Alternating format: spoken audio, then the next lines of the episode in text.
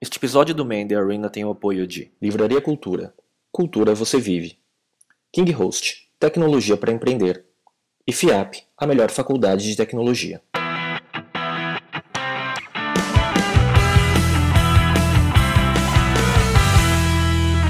Olá, esse é o Man Arena, um videocast sobre empreendedorismo e cultura digital. Estamos aqui de volta na Livraria Cultura, no Shopping Guatemi, em São Paulo.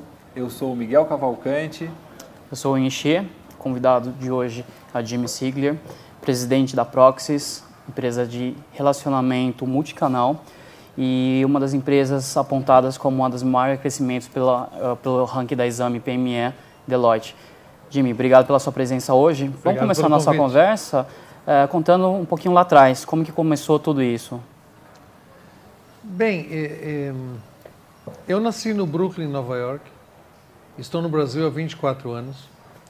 E quando eu cheguei aqui, eh, eu falava muito pouco português e tinha capital suficiente para comer e dormir por 30 dias. Assim começou minha história empreendedora no Brasil. Nesses 30 dias arrumei emprego numa empresa de software, cujo nome era bastante complicado para mim. É, era Dynamic Software Desenvolvimento e Tecnologia em Linguagem C Limitada. Eu olhei para aquilo e falei, muito complicado. Imagina o slogan, o slogan é um parágrafo, né? Isso foi em que ano? Isso foi em 90. 90. E aí decidi que o nome seria Resolve e registrei a marca. Então, um dos primeiros atos quando eu comecei a tocar essa empresa foi registrar a marca Resolve e, consequentemente, todo mundo que trabalha na Resolve tem que ser um resolvedor. E isso até hoje, como vocês podem ver no nosso cartão de visita, todo mundo hoje tem o mesmo cargo que é resolvedor. Aliás, para ser uma empresa mais democrática, nós temos eh, duas opções: é ou resolvedor ou rua. Então a pessoa pode escolher. R, tem dois carros. Sempre ele pode escolher. O, eu queria fazer um gancho até de umas coisas que não estavam aqui na, na nossa lista de perguntas, que eu estava há poucos dias atrás jantando com o Léo Cubo, nosso outro parceiro no Man Arena, e ele lembrou de um termo que eu só sei em inglês, não sei qual é a tradução, que é, é resourceful, né? Tipo, e, e, essa sua história é uma história de uma pessoa que, que tem essa atitude, né? Então, o que, que você fala disso? Ou como como cultivar essa atitude de ir bem num cenário que tipo não era muito promissor, né? Tipo, é capital para um mês e não falando muito bem o português, assim, tipo, tinha tudo para dar errado, né? Eu acho que a necessidade é a mãe do resourcefulness, quer dizer, dessa capacidade de ser expedito, digamos assim, e de encontrar soluções. Eu havia visitado o Brasil quatro anos antes e eu conhecia poucas pessoas dessa visita que eu havia feito, e entre elas eu conhecia dois empresários que eram donos de uma empresa chamada Dynacon. Na época era conhecida como fabricante de videogames, o Dynavision. Talvez vocês até tenham jogado isso na, na adolescência. Fui conversar com eles e, e eles tinham uma pequena empresa de software é, o nome fantasia dessa empresa era Dynasoft. E eles perguntaram se eu não queria tocar essa empresa. Eu falei, mas eu não entendo nada de software. Como, como que eu vou tocar uma empresa de software? Eles falaram, bem, você não é judeu, você não sabe fazer negócios, então se vira. Assumi a empresa e 16 meses depois eu fiz um management buyout e comprei a empresa do grupo Dynacom. Aí você vai perguntar, peraí, como que você, que 16 meses antes tinha dinheiro para comer e dormir por 30 dias, compra uma empresa eh, funcionando? Bem, na época existia uma coisa chamada SEI, Secretaria Especial da Informática, e toda a reserva de mercado, etc. E a Dynacon, naquele momento, decidiu sair desse mercado. Então, eles decidiram descontinuar essa empresa e eles estavam pensando em fechar a empresa. Eu falei, fechar não, porque eu tinha conseguido levar a empresa de 22 clientes de carteira para 70 clientes. Eu falei, você não vai deixar os clientes na mão? E eram sistemas de gestão, na época chamava-se gestão administrativa integrada, o que hoje é conhecido como RP. Eu compro a empresa. Eles falaram, você compra? Como você compra? Bem, eu era empregado CLT dessa empresa. Eu falei, vocês não vão ter que me mandar embora? Sim, e daí? Então, essa vai ser a primeira parcela. O resto, Casas Bahia.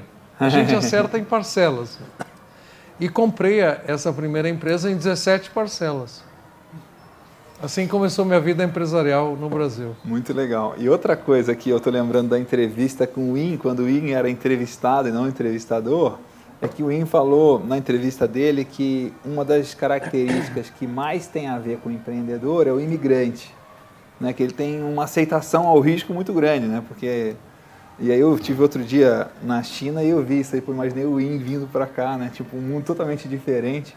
Como é que é essa você concorda? Como é que você junta essa é, vamos dizer, as, as habilidades, as competências que um bom imigrante tem que ter com as competências que um bom empreendedor precisa ter?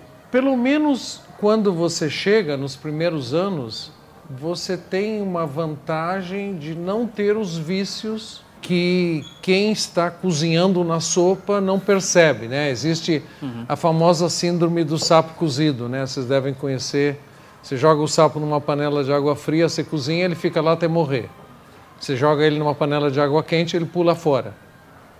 É, então, quando você vem, pelo menos eu senti dessa forma, eu só enxergava oportunidades sem fim. É, até porque talvez eu, eu vim de um mercado mais competitivo, mais avançado. O Brasil em, em 90 e, e o Brasil de 2014 não tem nenhuma comparação. O país evoluiu absurdamente. Uhum. E na época, com um pouquinho de visão, um pouquinho de competência, você só enxergava oportunidades. E, e também é, a falta de alternativa muitas vezes é um propulsor é, a jato, né? Quando Pizarro desceu dos navios para conquistar o México, ele subiu numa grande pedra e pediu para todos olharem para eles, para ele e, e, e falou: nós viemos para conquistar esta terra e nós vamos conquistar essa terra. Agora vocês podem virar. Quando eles viraram para o mar, todos os navios estavam em chamas. Então, quando você está numa situação que você não tem alternativa, isso te dá um gás adicional e principalmente se esse gás é curto, né? Você, é, é, numa outra entrevista que é, houve aqui, falou-se de startups. Em startups fala-se muito de burning rate, quer dizer, quanto combustível você tem até que acaba aquele investimento inicial. E quanto é o investimento inicial? É, é, é, muito pequeno, então você tem que se virar nos 30, literalmente. Legal. O, na época, desde a época da Resolve, e acho que até mais recentemente, você teve bastante foco também em marketing. E nesse meio tempo, assim, passaram várias, vários conceitos novos, várias, até alguns modismos. Só que pouca, poucas coisas ficaram e que são realmente relevantes. E o que, que você considera de ideia realmente relevante nesses últimos 20 anos que aconteceram no setor de marketing, que se falam, realmente isso aqui impactou o mercado, faz diferença e a gente tem que cultivar. Se você me permite, eu quero casar a resposta a essa pergunta também com a, a atuação acadêmica como professor é, de Database Marketing, depois CRM na, na SPM. E, eu sempre falei para os meus alunos, eu não consigo enxergar com clareza o futuro. Mas se tem uma coisa que eu tenho certeza absoluta, é que no futuro existirão consumidores. Então, se você tem dúvidas quanto à estratégia a ser desenhada para sua empresa, pensa o seguinte: haverá consumidores no futuro. Então, abraça os consumidores, que não importa o que acontecer ao teu redor, depois que os vendavais passarem, você ainda vai estar abraçado com o consumidor. Então, a questão de relacionamento com o consumidor, a questão de cuidar do consumidor, é algo que vem na nossa história de longa data. Em 92, a empresa mãe, a Resolve, lançou o primeiro software brasileiro de CRM, isso anos antes de empresas como Salesforce ou Siebel terem sido fundadas. Nós já tínhamos clientes como Banco Real, Icatu, Prever, Siemens, etc., que usavam o nosso sistema que era a base para a gestão dos relacionamentos. E quando comecei a atividade acadêmica em 95 na SPM, com a primeira cadeira nessa matéria na América Latina, eu percebi que o mercado tinha uma percepção totalmente errada dessa questão de eh, database marketing, posteriormente CRM. Por quê? A tradução do database marketing em inglês para o português foi simplesmente database marketing. E as pessoas entenderam por pelo menos 15, 20 anos que era database marketing. Enquanto deveria ser o contrário, database marketing, ou seja, é marketing com banco de dados. Quer dizer, tem, é, você pode pegar pequenas empresas como é, um jornaleiro ou uma massagista que é, aplica na prática um CRM fantástico e não usa sistema nenhum. Em contrapartida, você pode pegar empresas que têm sistemas de primeiríssima linha, mas que, na verdade, não cuidam dos relacionamentos com seus clientes. Então, uh, até o mercado efetivamente começar a entender o que, que é marketing de relacionamento, primeiro passou pela onda de database marketing que criou essa disfunção de entendimento, achando que era database e, e, efetivamente as empresas investiram milhões e milhões e milhões de dólares em construir databases que ninguém usava para nada. Aí depois alguém teve a grande sacada de mudar o nome de Database Marketing para CRM, Customer Relationship Management. E ainda ficou o ranço de sistemas. E até hoje você escuta é, pessoas perguntando. É, qual CRM vocês compraram? Ou seja, uhum. fazendo uma. Uh, voltando para o sistema. Voltando para o sistema, ou seja, dizendo que CRM também é sistema, e não é. Conforme o próprio nome diz, é a gestão do relacionamento com o cliente. Claro que você tem milhares ou milhões de clientes, você precisa de um esteio tecnológico que é algum tipo de sistema para gerenciar isso. Mas CRM é uma filosofia empresarial de cuidar do relacionamento dos clientes. Então, respondendo a sua pergunta, se tem alguma coisa que não mudou, é abraço o seu cliente. Mas isso é interessante, porque você está falando, o, o, nascendo de uma empresa de TI, ou na verdade com seu background inicial de TI, você conseguiu desvencilhar desse, desse, desse vício e entender que realmente a visão era marketing, não tecnologia, que é o que na verdade é o oposto do que todo mundo só enxerga, né? Talvez a minha sorte é não ter tido uma formação em TI. Okay. Uhum. Eu simplesmente assumi a responsabilidade de tocar uma empresa de desenvolvimento de software sem entender nada de software. É, eu fiz um curso de Basic em 83. Eu lembro até hoje o programinha que eu consegui fazer nesse curso. Era linha 10, print, abre aspas, é, Jimmy, fecha aspas, linha 20, go to 10. Enchi a tela de Jimmy e eu ficava feliz. Isso é tudo que aprendi em informática. Talvez isso me protegeu de ter um viés de sistema, de banco de dados, etc., e focar efetivamente no relacionamento. É, aproveitando esse gancho de o que vai ficar é, é, o, é o cliente, tem alguma coisa que hoje é moda e que você acha que é só, só passageiro e não. É uma boa pergunta. É, alguém já perguntou qual é a diferença entre chique e brega? Você conhece? Não. Em uma palavra só? O tempo. tá certo. Certo? Quer dizer, tudo que um dia foi chique, depois de 50 anos vira brega. Aquilo que era brega, 50 anos depois vira chique. Então, existem muitos modismos nas terminologias utilizadas para descrever coisas simples. É, antigamente, a gente falou de database marketing, ou de CRM, ou de é, social é, media, social marketing É, enfim, a essência não muda. O que muda são os canais, são os meios, são as formas, são as ferramentas. É, se você mantém o olho na bola, e aqui a gente deu um nome à bola, que é o consumidor efetivamente, focar nele, focar no que ele precisa, focar no que faz ele feliz, etc. Então, isso ajuda a dissipar um pouco essa névoa de nomes que vêm e vão, é, e, e, alguns deles com muita velocidade. É, eu lembro, pouquíssimo tempo atrás, tinha aquele aquele mundo virtual de, de avatar. Life. Second, Second Life. Second Life. Aquilo era. Ia tomar conta do mundo. Aqui, ia né? tomar conta do mundo, etc. Todo mundo falava de Second Life, etc. Do jeito que veio, foi embora. É porque tem coisas que pegam mais, tem coisas que pegam menos, tem coisas que são essenciais. Quem é que pode prever o que vai acontecer com aquilo que está no auge hoje? Então a gente sempre tem que buscar aquilo que é essencial.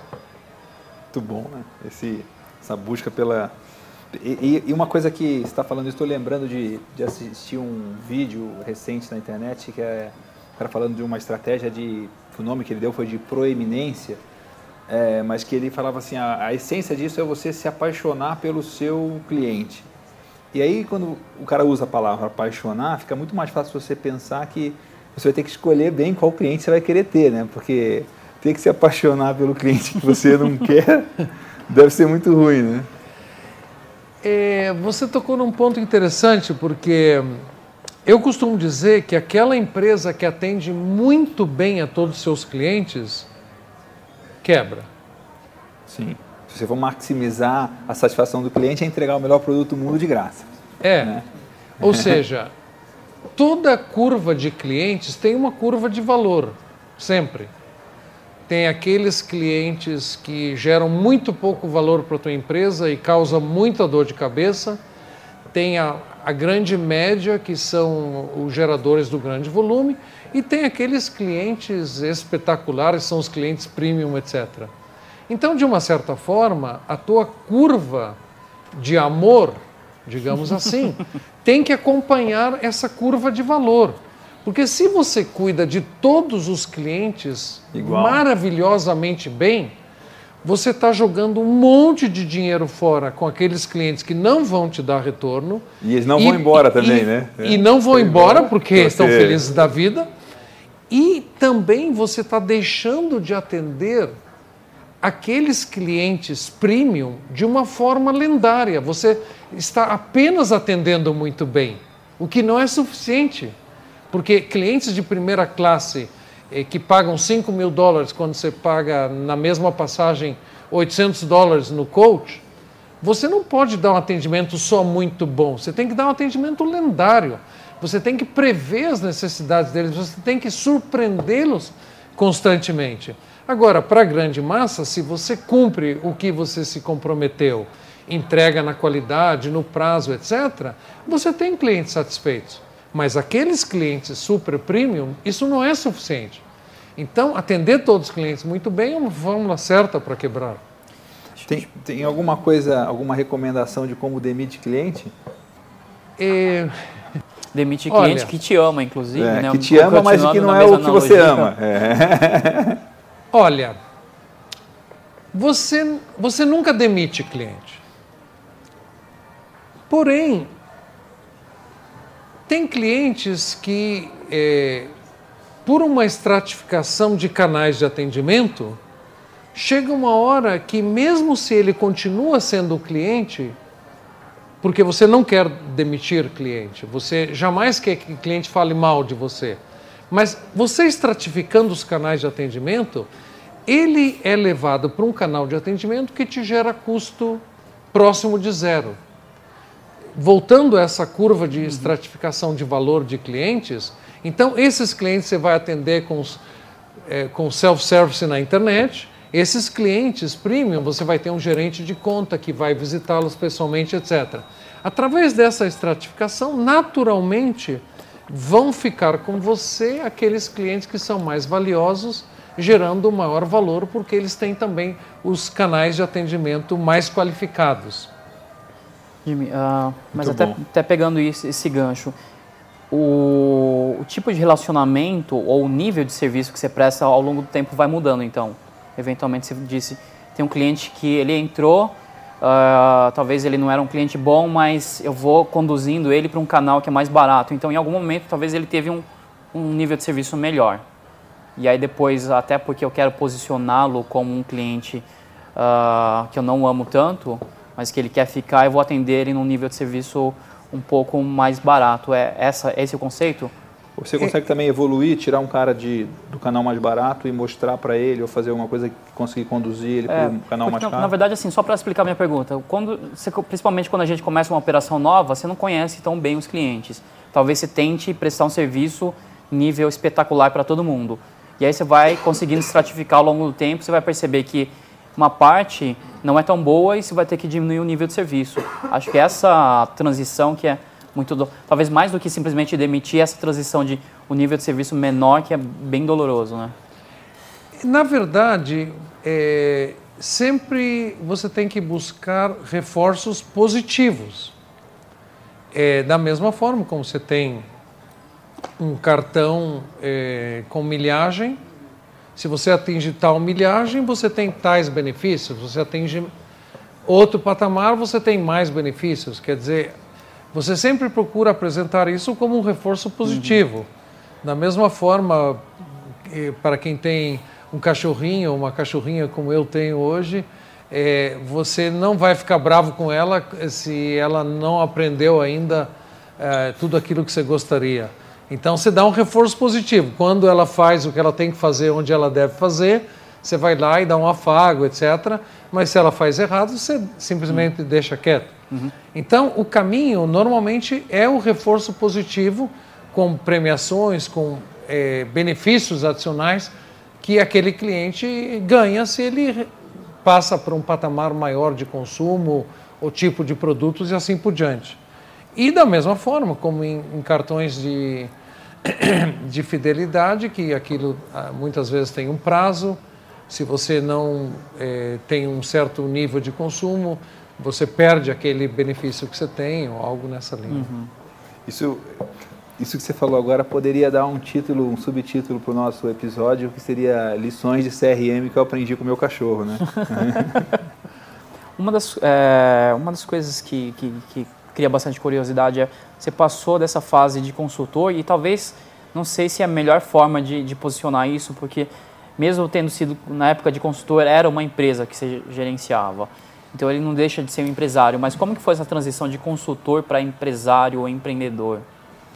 É, quais são as diferenças que você sentiu muito claramente e muitas vezes talvez você teve que aplicar lições que você ou é, é, metodologias que você mesmo colocou nos projetos, talvez? É, eu me considero empresário desde muito jovem. Eu tinha empregados 50 anos atrás. Então, eu sempre fui empresário. Tem momentos que você é empresário é, tendo uma rede de lojas, eu tive uma pequena rede de lojas.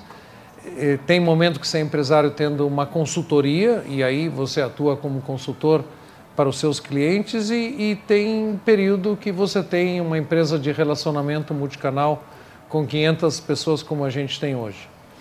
E o período que eu atuei com, com consultoria, que ainda acontece, foi um período extremamente enriquecedor porque você tem que fazer acontecer sem pôr a mão na massa. Uhum.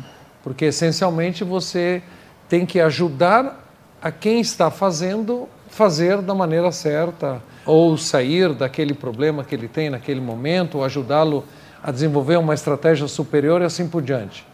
Mas, na essência, eh, eu sempre acreditei que consultor,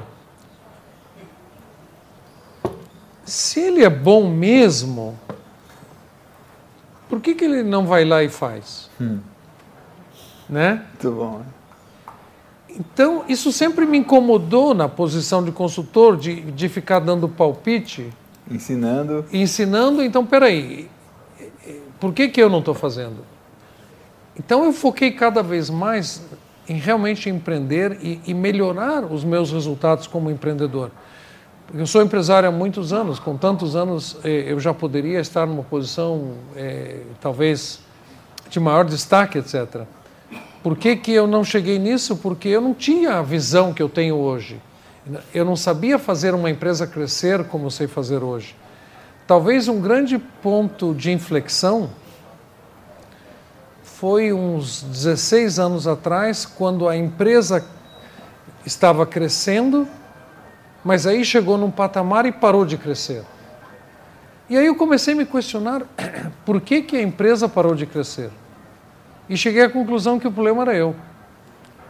Porque o empresário, principalmente o empresário das pequenas e médias empresas, que são 97% das empresas brasileiras, ele pode ser comparado a uma locomotiva. Quando a empresa é pequena, ele como uma locomotiva, ele puxa os vagões. Podem ser 10, 20, 30, 50 vagões, ladeira acima, ele vai puxando, ele tem muita energia, ele faz acontecer, ele supera obstáculos e faz a, a formação toda desse comboio subir ladeira acima. E quando a empresa atinge aquele cume e agora tem uma bela de uma descida e a empresa como um todo pode acumular velocidade. Quem é que bloqueia a velocidade dos vagões? É a própria locomotiva. E vocês já viram locom é, locomotiva ser ultrapassada pelos vagões? Só quando descarrilha. Que também não é bom. Ou é. seja, com essa metáfora que eu criei para mim mesmo, eu entendi que eu estava sendo o freio para o crescimento da empresa. Porque o empresário das pequenas empresas vira e mexe, ele é centralizador, ele quer decidir tudo, ele compra clips, ele contrata, ele demite, todo mundo pergunta para ele o que fazer. E aí, 16 anos atrás, eu criei dentro da minha empresa um, um conta, conceito conta. chamado COMEX, que é o Comitê Executivo. E ali, a partir daquele momento, abdiquei dos meus direitos como sócio majoritário de tomar as decisões que eu quisesse. Todas as decisões desde então são tomadas por consenso, não tem votação. Conta como é que foi o dia que você viu que você precisava fazer isso. O que, que aconteceu? O que, que você estava pensando? O que, que, que perrengue que você estava passando? Na verdade, eu tenho uma dívida com alguém. Quer dizer, eu, eu não consegui isso sozinho alguém me deu um belo de um pontapé no traseiro. E esse alguém tinha escrito um livro, um pequeno livro, chamado Fazer Acontecer. Esse alguém chama-se Júlio Ribeiro. E ele escreveu várias historinhas nesse livro. Uma das historinhas era a historinha da do, O Branca de Neves. O, o Branca de Neve que toda empresa sempre tem o Branca de Neve, que é aquele que é, é, limpa com, as, com os cotonetes os ouvidinhos dos anõezinhos, ele que dá de comer, põe todos eles na caminha, etc. E, na verdade, ele não deixa ninguém crescer. E todo mundo vira anão. Quando eu li essa historinha, tem quatro, cinco páginas, é pequenininha essa historinha. Mas ela mexeu tanto comigo que imediatamente caiu a ficha. Falei, eu estou sendo o Branca de Neve. E eu só estou criando anões ao meu redor. E aí construí o Comex. E há 16 anos, toda segunda-feira, a gente se reúne e toma todas as decisões importantes da empresa num colegiado de sócios e jamais por votação, sempre por consenso. Demora mais para decidir, porque tem casos que a gente não concorda, então a gente tem que convencer através do argumento, mas quando sai da sala do Comex... Mas só coisas estratégicas ou tudo? Até que nível é, que... É, é no nível mais executivo, é comitê executivo, não é um conselho. Por isso que ele é semanal, tem uma pauta de aproximadamente sete, oito itens, que são as coisas que acumularam durante a semana que a gente tem que tomar decisões para a semana que vem ou para as próximas semanas. A maioria dos itens são estratégicos, mas alguns deles são executivos. É uma mistura entre reunião de diretoria e conselho, fica no meio. Porém, no momento que a gente sai da reunião e tomou uma decisão, aquilo é implementado numa velocidade recorde. Porque não tem ninguém que diz, ah, eu fui voto vencido. Todo não, mundo, não tem ninguém contra. Não tem contra. Se é contra, é antes, na discussão. Mas depois que decidimos, a gente sai da sala e faz acontecer. Então você pode, você pode ter alguns projetos que você não consegue convencer, mas ele saiu da reunião, ele já foi encerrado. Aí é execução. Aí é como diz o Ram Charan, uhum. execution. execution. A discussão é ali dentro. Às vezes a gente não consegue decidir. Então vamos estudar mais, vamos chamar alguém de fora para trazer alguma informação adicional para a gente poder tomar uma decisão sólida e a gente adia a decisão e depois toma a decisão com eh, tranquilidade de que estamos tomando a melhor decisão possível. E, e, e, muitas vezes a gente termina o Comex, não é raro isso acontecer, e a gente se pergunta como que funcionava antes. a gente não consegue entender como que funcionava antes porque realmente era muito restritivo. E também é um processo educacional. Fazer uma reunião é uma coisa, fazer duas é outra, fazer 50 é outra, fazer 500 uhum. É outra história. Então, tem um aspecto educacional de treino, de você aprender a decidir em colegiado. E, Se entra uma pessoa isso, nova, a gente exemplo, vai ficando... e ela está participando, começa a participar desse Comex, é um, como é que é esse processo? Nova no Comex, não na empresa, né? O Comex é muito pequeno, são Sim. quatro pessoas e são quatro sócios. Então, para entrar no Comex, ele tem, tem que, que, ser, ser sócio. sócio. Porque efetivamente são tomadas as decisões que os sócios tomam quanto a investimentos, quanto a contratações importantes ou eh, alguma dispensa importante ou aquisições, fusões, eh, enfim, qualquer tipo de decisão importante. Então, é um fórum pequeno. Uhum. Porém, a produtividade das decisões são fruto direto desse treino de 16 anos.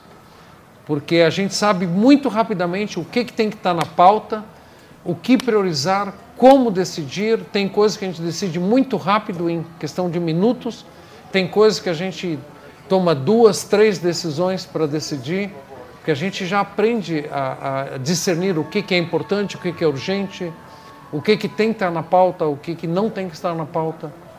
Porque a pauta é uma coisa muito importante, porque ela define, estando lá, será debatido, não estando lá, não é debatido. Então, o que não está na pauta pode ser muito importante. Então, definir pauta é uma coisa muito importante nesse tipo de formato. Então, esse treino constante eu costumo dizer que empresa é igualzinho academia. Você vai todo dia, você puxa ferro, você vai treinando, você vai ficando em forma. Quando você precisa pegar alguma coisa, sua musculatura está treinada, está forte, você não vai ter de repente uma distensão muscular, etc. E tem mais. É, o treino empresarial ele é muito específico. É, se você vai na academia e você faz bíceps, durante um ano, aumentando o peso e aumentando a resistência, etc., até que seu braço fica é, absolutamente sarado. Mas você treinou só o braço direito. O braço esquerdo não vai melhorar em nada. A mesma forma, o treino numa empresa. Uma empresa é uma academia. Você tem que treinar todos os aparelhos, todos os exercícios, tem que treinar força, tem que treinar resistência, tem que treinar o braço direito, o braço esquerdo, a perna direita, a perna esquerda.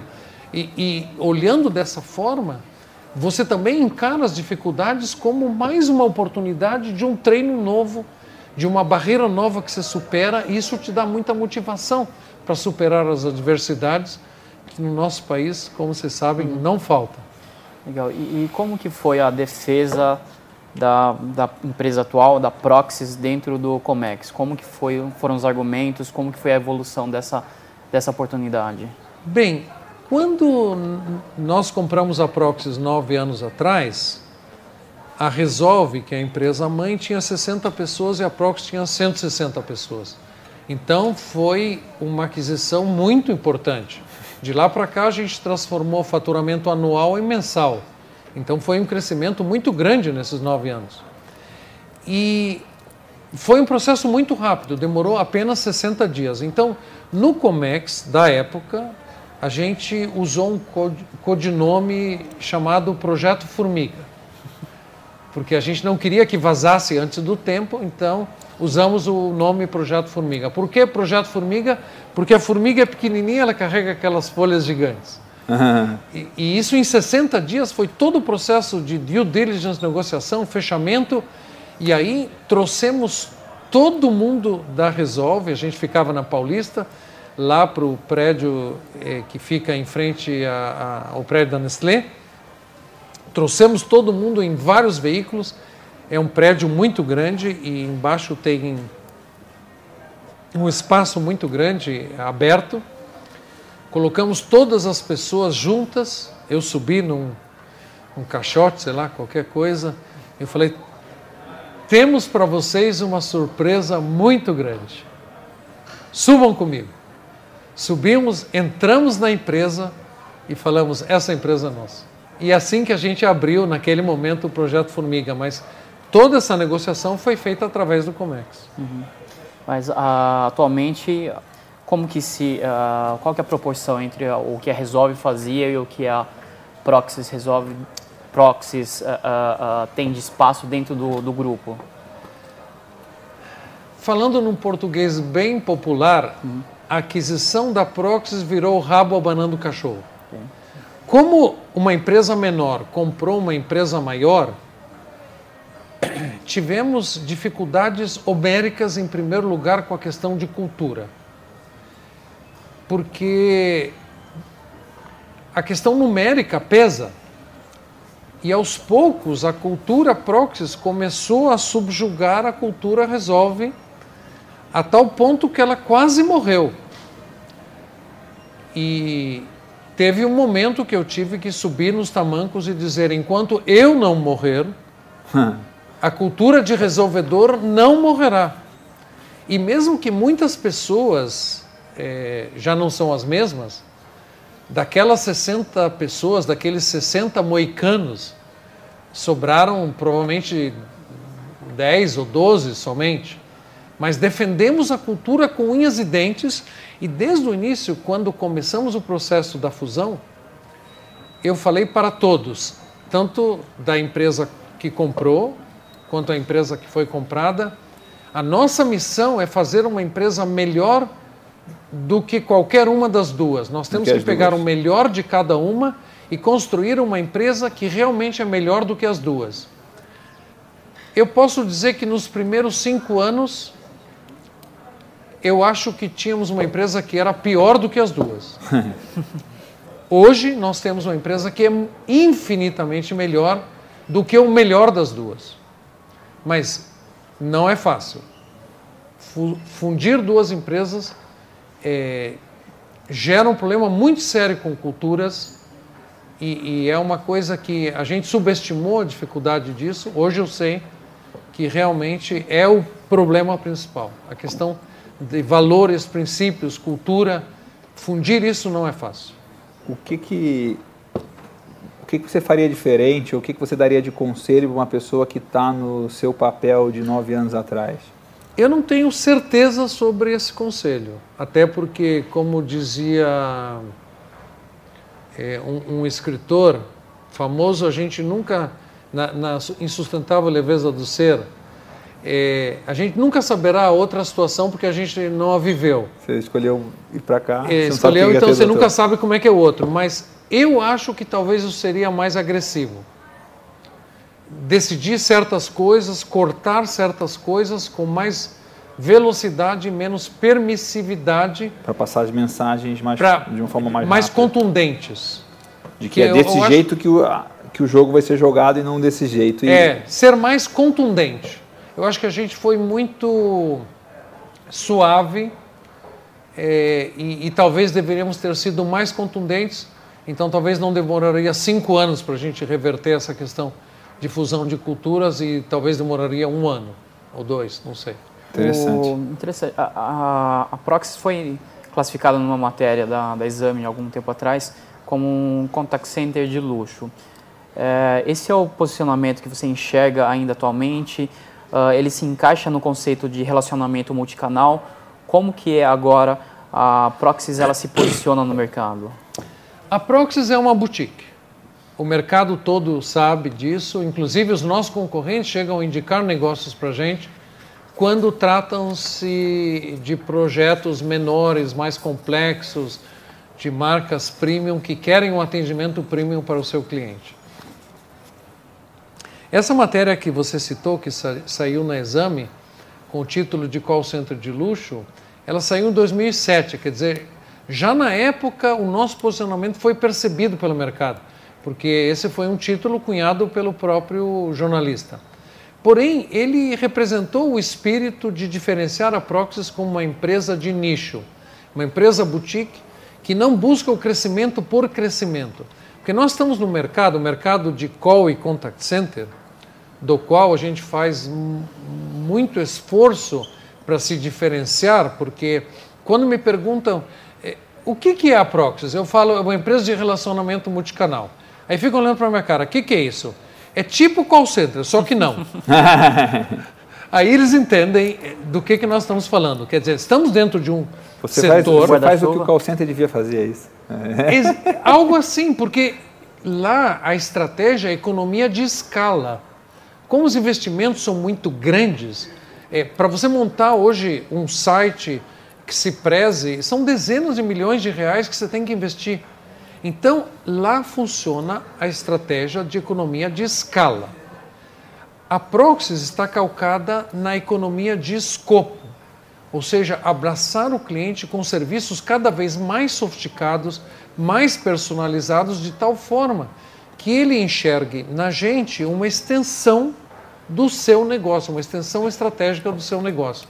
Então, esse posicionamento que lá em 2007 recebeu esse nome de call center de luxo, é, não mudou na essência, ao contrário, ele enriqueceu com a questão da multicanalidade, porque na época ainda não se falava muito de multicanalidade. Hoje, a Proxys trabalha em qualquer canal, seja no campo, seja fazendo plantões de vendas dentro de condomínios, seja utilizando WhatsApp, chat, e-mail, SMS, inclusive telefone.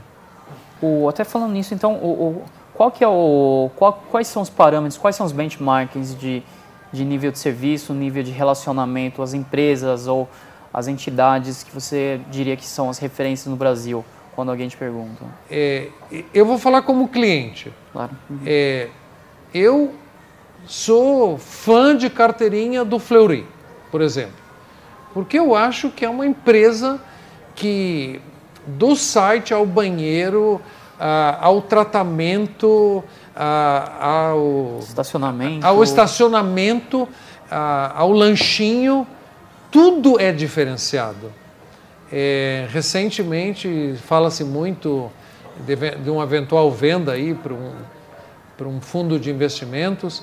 É, espero que é, não mude é, o que foi construído lá, porque realmente é uma empresa, para mim, modelo de como deve ser o atendimento ao consumidor, ao seu cliente, não importa o canal. Né? É, há anos que eles já têm, por exemplo, todos os teus exames online, inclusive com histórico, com é, a evolução de todos os exames que você fez. E isso é uma coisa que provavelmente leva muitos dos clientes a uma fidelização é, é, máxima, porque ele quer entrar no site com login e senha dele e ver todo o histórico, ou ir no médico, ó, tá aqui o meu login e senha, coloca na tela aí todo o meu histórico de exames. Uhum. Então, em todos os canais que você possa imaginar, é uma empresa para mim que é modelo. É legal você ter citado o exemplo da Fleury, porque minha, meu questionamento sempre com relação a nível de serviço, a qualidade de atendimento é o nível de serviço mais alto tem que ser necessariamente mais caro ou de uma empresa de um, de um preço maior? Isso tem que se reflete ou existe alguma forma de conduzir isso de, de uma estratégia diferente? Gostei porque fiz ele pensar um pouquinho. É. Olha, é, vamos pegar o Fleury e vamos é, contrapor ao que eu falei antes sobre a curva de, de valor. Uhum. que eu imagino que deva ser, eh, em boa parte, o que te motivou a fazer essa pergunta. Eu acho que você tem que atender todos os clientes bem. Isso sim. Muito bem, eu já falei o que, que isso uhum. pode gerar. Uhum. Então, se você atende todos os clientes bem, eu estava refletindo sobre isso porque eu tive no Fleury essa semana. A questão, por exemplo, do lanchinho. Eles sabem que não só quem vem fazer o exame pega um lanchinho, muito acompanhantes também pegam um lanchinho. E aí eu fiquei refletindo: será que se entrar um fundo de investimentos ele não vai cortar o lanchinho para ter aquele recibinho? Só quem fez o exame que pode fazer como é em outros laboratórios. Ou vai contratar um cara de uma companhia aérea que o cara todo mês ele vai tentar piorar o lanchinho um pouco, né? É. a função do cara é essa, né? Tipo... Aí eu penso, quanto custa, é, quanto custa o, o lanchinho? E que valor agregado isso traz em termos de conquista de novos clientes? Na verdade, a, aquele acompanhante que também está pegando um lanchinho, na verdade você está investindo em marketing. Ele vai sair daí falando bem, se ele não é cliente, ele vai querer ser cliente, e se ele é cliente, ele vai como eu estou fazendo agora, falar bem. Então, isso reverte em mais clientes e mais receita. Eu acho que muitas vezes as empresas, quando olham investimentos ou custos, eh, olham em três possíveis níveis. A grande maioria chega até o segundo nível, pouquíssimos chegam no terceiro nível de análise. O nível básico é comparar quanto isso custa, quanto isso custa. Ah, eu vou pegar o mais barato que é uma análise, na minha opinião, absolutamente míope. Simplória. Que é a famosa, vamos economizar a qualquer custo. Para economizar esses 100 reais, se precisa gastar 200, vamos gastar, mas vamos economizar os 100. Então, eu acho isso realmente uma análise míope. Isso para falar uma palavra bonita, porque está sendo gravado. o segundo nível é a análise do TCO, Total Cost of Ownership. Tudo bem, que eu tenho esse custo é, maior quando eu comparo a opção A com a opção B, mas se eu analisar todo o custo de ter aquilo, eu vou perceber que aquele que é mais barato vai me custar mais caro. Isso chama-se TCO. Mas o terceiro nível é realmente analisar quando eu analisar o TCO, mas do outro lado eu também analisar os ganhos adicionais que eu vou ter, qual é o saldo que eu vou ter? O saldo vai ser positivo? Então, muitas vezes, aquele que tem o TCO até mais alto, ele vai ter, no final das contas, um custo global mais baixo se eu calculo também os ganhos que eu vou ter. Essas análises são mais complexas e muitas empresas param no segundo nível, quando muito, e, consequentemente, perdem.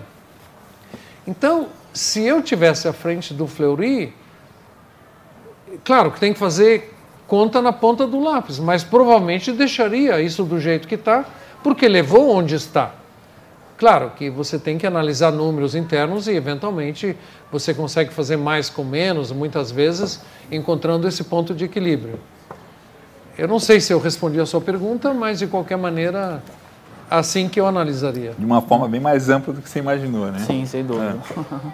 Tem uma pergunta aqui sobre as grandes lições assim de é, de chegar aqui com uma mão na frente e outra atrás e construir um negócio tão grande assim o que que nessa jornada aí de 24 anos de Brasil que são os grandes aprendizados às vezes me convidam para falar um pouquinho da minha trajetória e, e, e como teaser eu falo como transformei mil dólares em 10 milhões de dólares em 24 anos primeiro eu acho que você tem que ter uma visão, onde você quer chegar, você tem que trabalhar sério. Eu acredito no caminho do bem, então eu só procuro me associar a pessoas do bem, é, pessoas é, que eu me identifico com seus valores e que elas se identificam com os meus valores, porque pelo menos nesta seara você sabe que você não vai levar uma facada nas costas. Então você pode focar sua energia em ir para frente. E não se proteger, né? E, e não ficar se protegendo o tempo todo. Então, essa questão de valores e princípios é fundamental. Logo em seguida vem a questão de atitudes, né? A gente falou um pouquinho sobre essa questão de todo mundo na empresa tendo um cartão de visita estampado cargo resolvedor. Isso, depois de 24 anos, está tão enraizado no nosso DNA que se tem uma pessoa sentada eh, na recepção esperando para entrar numa entrevista e passa alguém da empresa com os papéis, eles caem no chão, a pessoa se agacha para pegar os papéis e o candidato não levantou para ajudar, ajudar, não entra na entrevista. Ele é dispensado sumariamente, porque a gente sabe que ele não tem atitude para ser um resolvedor. Alguém que está interessado em realmente ajudar o cliente, Proativo. resolver, proatividade é uma característica que a gente preza muito. Então, em primeiro lugar, você ter uma visão, segundo, você ser fiel aos seus valores, princípios e abrir mão de oportunidades, muitas vezes milionárias. Eu lembro quando a gente ainda estava na Paulista, não sei se você nos conheceu na época, a gente foi abordado por uma, não vou falar o nome, mas por uma grande empresa de, de fumo, isso há uns 12, 13 anos atrás. E na época a gente estava no auge da onda do database marketing, etc. E, e, e, eu tinha um nome muito forte, também em função da, da atividade acadêmica, etc. E eles pediram para a gente apresentar uma proposta para o desenvolvimento de um projeto de banco de dados para 60 milhões de fumantes no Brasil. Eu não aceitei a fazer nem a reunião de briefing. Eles falaram, como? Nós não estamos fazendo uma, uma concorrência, não é uma RFP. Nós queremos. Contratar você. Ah, resolve. Eu falei, desculpem, mas eu não posso atendê-los. Eles falaram, por quê? Eu falei, eu, como membro de um povo sofrido, que teve 6 milhões de seus eh, filhos exterminados no Holocausto, eu não posso aportar minha competência para ajudar a matar mais rapidamente 60 milhões de fumantes. Simplesmente não posso. Eu quase que fui trucidado dentro da empresa, porque a, aquele contrato era maior do que o nosso faturamento anual. Então, falar não nessas situações, ou quando vem um fiscal, as situações aparecem onde o curto prazo se contrapõe aos seus valores e não é fácil você preservar os seus valores, custe o que custar. Essas são algumas das dicas que eu daria, respondendo a sua pergunta. Outra dica que eu daria é procure observar o que, que o mercado precisa. Não é porque você sabe fazer bolo que você vai abrir uma confeitaria e vai dar certo. Será que nesse país alguém come bolo? Se ninguém come bolo, então talvez você vai ter que desenvolver uma estratégia diferenciada primeiro para culturar para comer bolo, porque senão você vai ficar com a sua confeitaria vazia. Então, olhar para o mercado, eu acho que é uma dica que muitas vezes é ignorada, porque a pessoa tem essa formação, então ele quer fazer naquilo que ele se formou, aquilo que ele conhece, aquilo que ele sabe fazer. O, se você fosse fazer um desafio para empreendedores, para não para concorrência entre é, empreendedores, mas se você fosse desafiar um empreendedor a alguma coisa, que desafio seria esse? O que, que você gostaria de desafiar?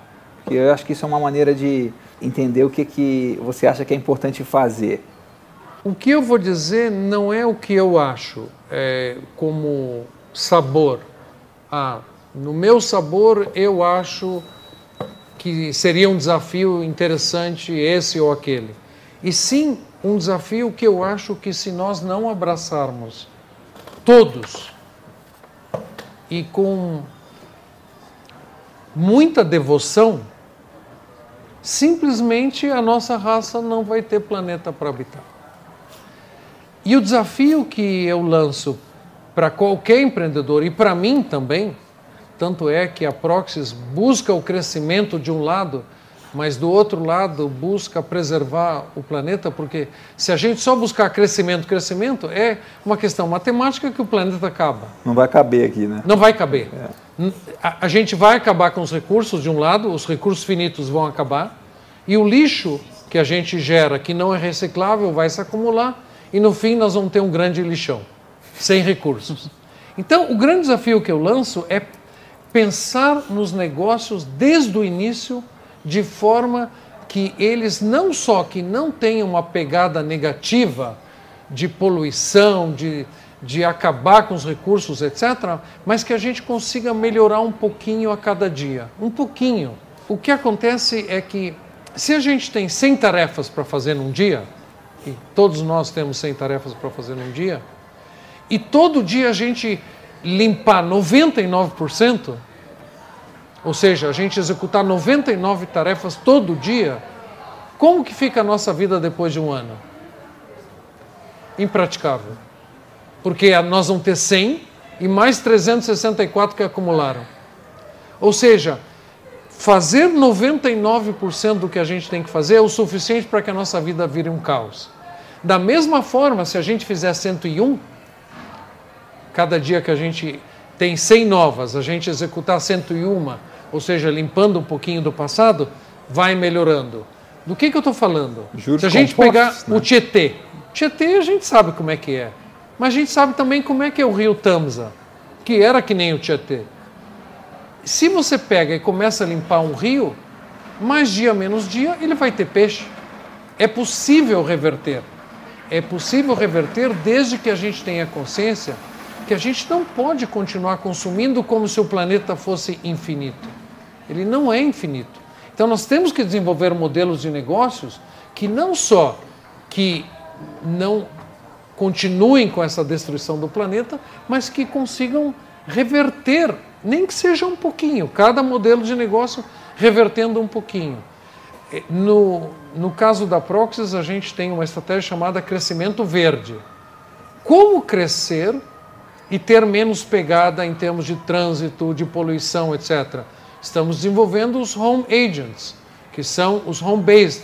São aquelas pessoas, inclusive pessoas com deficiência de locomoção, que a gente leva toda a tecnologia para dentro da casa deles e agora com a nuvem, com plataformas IP, SIP, etc., você consegue levar toda a, plat a plataforma de tecnologia para dentro da casa da pessoa e a pessoa não precisa fazer aquele movimento de soma zero, de sair de manhã do ponto A, acabar com o planeta para chegar no ponto B, depois, no fim do dia, acabar com o planeta para voltar para o ponto A e acabar exatamente no mesmo ponto que ele estava no início do dia.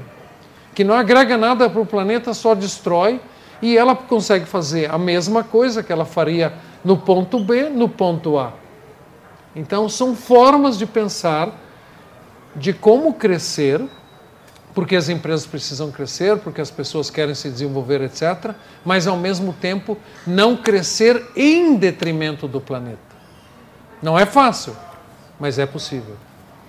Não, eu gostei muito desse conceito aí dos 101%, né? Porque você tem uma pergunta de você fazer, né? Tipo, ah, não adianta, vai resolver o Tietê, por exemplo, é um ótimo exemplo, né? Vai resolver o Tietê, ah, melhor, resolveu? Não, mas tipo, esse ano tem que estar 1% melhor do que o ano passado. Se estiver andando desse jeito, em algum juros isso compostos, resolve, né? né? Daqui a pouco tá bom. Né? Agora, se estiver piorando 1% Tem todo uma hora ano, que então vai ter tem nada. peixe. Muito bom. Você quer perguntar mais alguma coisa de atendimento? Ah, é, o atendimento, eu acho que assim, o, a gente ah, sempre também busca muita referência de fora do país. O que, que você gostaria de trazer, dar como exemplo, um modelo que é interessante, que a gente talvez pudesse se espelhar ou usar como, como inspiração? Eu estou há 24 anos no Brasil e muito focado no Brasil. Eu amo esse país. Então poderia dizer para você de uma forma muito simples, eu já esqueci como é que é lá fora. Porém, a gente viaja. Claro.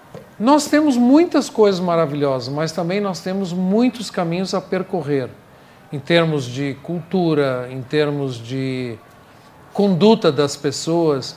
Recentemente tivemos, no caso da Copa, os japoneses limpando o estádio. É, tem exemplos dos suecos nas, nos estacionamentos que param o carro lá na ponta do estacionamento para que quem chegue atrasado consiga, consiga estacionar o carro mais próximo da entrada. Quer dizer, tem muitas coisas que nós temos um longo caminho em termos de educação mesmo, em termos de aquisição de cultura, que nós precisamos aprender porque nós somos relativamente novos. O que, que temos aqui? 500 anos? Nós temos aí culturas milenares. Então, eu acho que nada melhor do que o exemplo. Então, sempre que possível, viajar para o velho continente, viajar para países mais desenvolvidos, aprender, porque com isso a gente traz muita coisa para dentro do país e isso é, oxigena muito ah, o, Mas tem o que nosso ir, jeito tem que ir de de olho aberto, né? Tem que ir de olho aberto para É, olhar e, e as com a cabeça que, né, aberta, com a cabeça aberta para assimilar, para aprender, para não achar que a gente sabe tudo, porque Uhum. realmente a gente não sabe tudo. Tem muito a aprender ainda. né? é. Você recomenda algum livro sobre empreendedorismo ou desenvolvimento pessoal que você acha interessante ou que te marcou, um livro que você goste? Eu estou numa fase muito reflexiva. Né? Eu tenho um filho de 45 anos, estou mais rodado do que parece. É, e, consequentemente, eu estou percebendo que tem certas coisas que você só aprende olhando para trás. Não é muito característica da geração Y, etc. Só, é, é, entra numa empresa, dois meses depois já quer ser gerente, seis meses depois quer ser diretor, tem pavio curtíssimo, etc. Mas eu estou numa fase muito reflexiva. Então, para um empreendedor que está começando, eu sugeriria correr um pouquinho menos e olhar para a essência. E eu não consigo pensar num livro melhor do que A Busca de Sentido, do Viktor Frankl. Esse, para mim, é um dos livros mais importantes que foram escritos na história da humanidade. Por quê? Porque remete a pessoa a se perguntar: o que me move? A pessoa que anda sem saber o que a move, ela é uma folha ao vento. Ela nem sabe por que, que ela está indo para cá ou para lá. Então, um livro como esse, que te... é um livrinho pequeno, fácil de ler, Muito bom. Porém, pode mudar a vida de uma pessoa, como mudou a minha. Porque aí você começa a se perguntar: o que me move? Onde eu quero chegar? E aí tem muito mais chance de você colocar o trem no trilho certo. Eu acredito que uma das coisas mais importantes na vida é você colocar o trem no trilho certo. Porque trem é uma coisa que pesa muito. e todos nós temos uma tendência natural a colocar o trem, como fala o mineiro, colocar o trem no primeiro trilho que aparece. É aí que, que acontece? A gente passa a vida inteira tentando virar trem. Trem não vira. A não ser lá na frente, se tiver uma bifurcação. E aí você gasta muita energia porque você está no trabalho errado, está na empresa errada, fazendo a coisa errada, casamento errado, país errado, religião errada, seja lá o que for. Você está tentando virar trem, em vez de você parar e pensar: o que, que eu quero? O que me move? Onde efetivamente eu quero chegar? Aí você põe o trem no trilho certo. Sabe o que, que acontece? Você empurra que vai. Inclusive chega onde você quer. Como é que foi o dia que você descobriu qual era o trilho que você ia trilhar? Eu não acho que foi um dia. Eu acho que ao longo da minha vida eu tive vários pontos de inflexão. Eu hoje me considero um vencedor, mas nem sempre fui. Bom pedaço da minha vida eu fui um perdedor. Eu investia meu tempo nas coisas erradas, meus resultados eram pífios, eu não sabia para onde eu ia. E eu não me considerava um vencedor. E aí, aos poucos, eu comecei a ter algumas pequenas vitórias, começaram a me dar combustível para buscar outras vitórias maiores. A primeira delas foi aos 23 anos. Eu era Foi fumante. a primeira vitória? Primeira vitória. Eu era fumante, pesado. Fumava dois maços de cigarros por dia. Database do, da empresa. Tava. Fumei dos 15 aos 23, oito anos. E com 23 anos eu já estava percebendo uma queda acentuada no meu forma. condicionamento físico. E aí, conversando com um amigo meu, que tinha parado de fumar, eu tomei uma decisão repentina de parar de fumar naquele instante. Eu tinha tentado antes, durante uns dois anos, não tinha conseguido. Mas naquele momento ele me falou umas palavras que mexeram comigo e eu decidi parar naquele instante. Estávamos dois eh, juntos num. Você lembra o que ele falou? Ele me contou como a vida dele mudou eh, depois que ele parou de fumar, inclusive como melhorou o seu raciocínio, que era algo muito importante para mim. E aí joguei o cigarro fora e na época, estamos falando aí de 40 e tantos anos atrás, não existiam redes sociais, não existia internet, nada disso. E aí eu utilizei a rede social que eu conhecia da época, que era o telefone. Liguei para todos os meus amigos, eu falei para eles no mesmo dia: Olha, eu parei de fumar e eu quero te pedir um favor. Eles falaram: Qual é o favor? Eu quero que, se você me encontrar a partir de hoje com um cigarro na boca, eu quero que você me cuspa na cara porque eu sou um lixo constrangimento social, assim, tinha uma pressão. Então eu criei uma rede social telefônica. Falei, para não ter volta, que nem lá o caso. Burn the boat. Burn the boat. Essa pequena vitória começou a me dar forças porque eu comecei a pensar assim: puxa, eu consegui algo que a maioria das pessoas que tentam. Não, fracassa. Fracassam. Aquilo me deu força. Aí fui para uma segunda vitória, uma terceira vitória. E assim, de vitória em vitória, minha força foi crescendo. Fui acreditando mais no meu taco, fui acreditando mais nos meus sonhos, nos meus planos. E aí, gradativamente, fui me transformando numa pessoa absolutamente obsessiva em realizar aquilo que eu sonho. Puxa vida, muito legal. Muito legal. Bom, uh, na verdade eu vou não vou fazer indicação, eu vou reforçar a sua indicação, já sei qual que é o livro que você vai que eu vou indicar? fazer. Ah, tá então tá eu só vou. O nosso amigo veio de, veio de New Balance, é, gola rolê e óculos, né? Eu tinha que, eu tinha que é, recomendar esse livro aqui. É, eu não li ele todo ainda, mas a parte que mais me marcou desse livro foi a parte que ele tá que ele sai da Apple. E aí ele vai para uma outra empresa que ele não tem ninguém travando ele e que ele pode fazer o que ele quer. E aí ele faz uma no início faz um monte de de erros, né? Porque ele pinta, sei lá, sete vezes as paredes da, fábrica, da fábrica, coisas tudo assim. reluzente. E quando eu estava lendo essa parte, eu estava num processo que eu também não tinha mais quem me segurasse, né? Na minha empresa que eu não tinha mais sócio e, e, eu falei, puxa vida, eu tenho que me cuidar para né, não, não, não, copiar o exemplo ruim do Steve Jobs. Né? É, né, tem que copiar as coisas boas. Né? Eu, obviamente, tive que ler a biografia de ponta a ponta. Inclusive, eu publico trechos no meu Face, porque as pessoas...